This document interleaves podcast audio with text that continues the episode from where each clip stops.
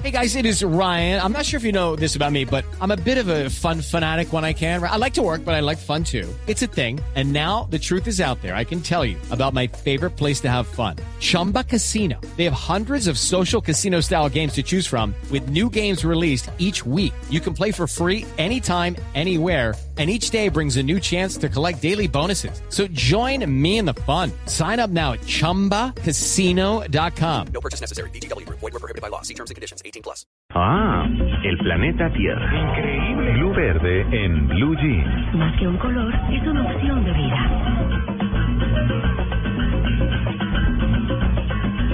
Doña María Lourdes Zimmerman, muy buenos días.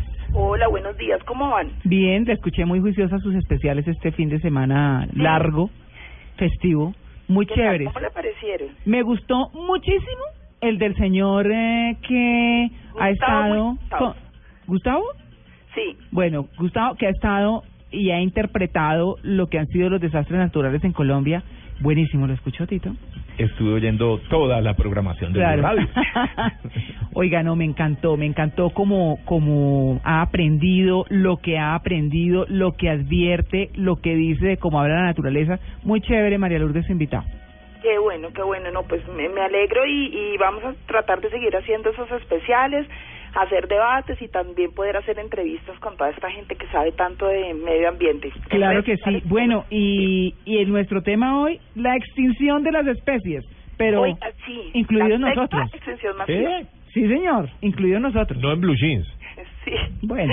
Sí, justamente con Gustavo eh, hablábamos un poco eso, y es como nosotros nos vamos enfrentando como especie que somos, igual como todas las especies, a esta sexta extinción masiva. Ustedes saben cuál fue la quinta, la última, digamos, y más conocida, que se produjo hace sí, 65 millones de años, ¿cierto? Mm. Ah, pues la de los dinosaurios. Exactamente, Sí. que eh, se habla de un gran meteorito que golpeó lo que hoy es la península de Yucatán y que puso en jaque la vida del 75% de todas las especies, pues incluidos los dinosaurios. Ujú.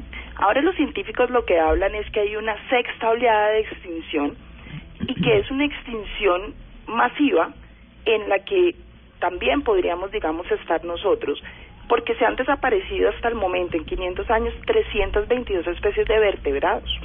Uy. Imagínense.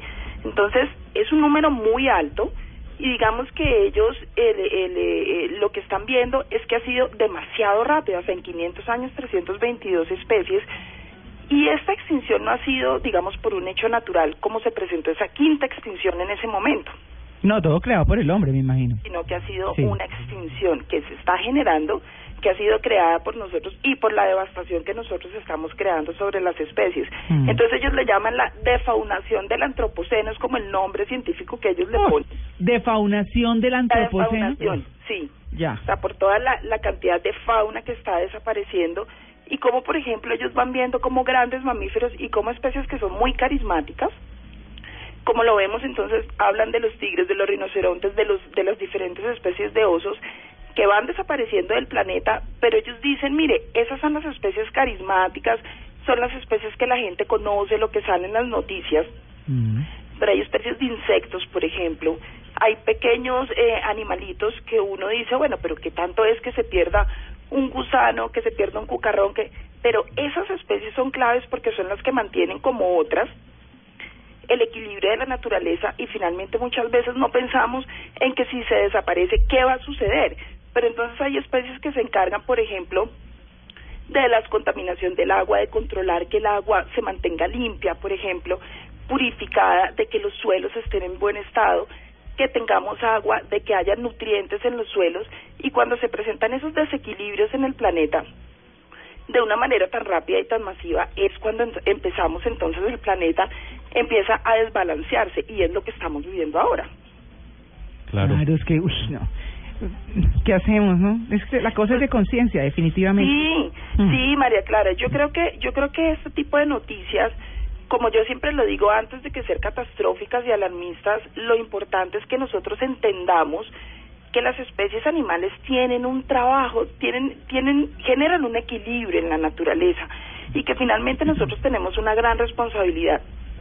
Y mire, lo veíamos este fin de semana con lo que pasó en la Sierra Nevada de Santa Marta. Yo no sé si ustedes vieron las noticias de un eh, alemán que de alguna manera con otra persona Ah, sí. generó una tala en, en un parque en la sierra y fue denunciado y la noticia fue una noticia nacional. O sea, ellos tenían permiso de talar cinco árboles. Eh, una de esas personas terminó talando 100 árboles y fue denunciada por una organización y el tema fue un escándalo nacional impresionante a través de las redes sociales. Entonces, eso movilizó a las autoridades. Claro. Pero digamos que es la forma en la que la gente puede empezar a contribuir con eso. Usted dice, bueno, pero yo aquí en Bogotá, ¿qué hago? Pero pues resulta que cuando se generan esas denuncias a través de las redes, el apoyo para que las autoridades se movilicen, a hacer lo que tienen que hacer, es una forma de apoyar y de entender que no podemos seguir devastando porque el planeta está llegando a un límite. Bueno, ahí está el tema. Pilas todos con el medio ambiente. María Lourdes, muchas gracias. Bueno, a ustedes.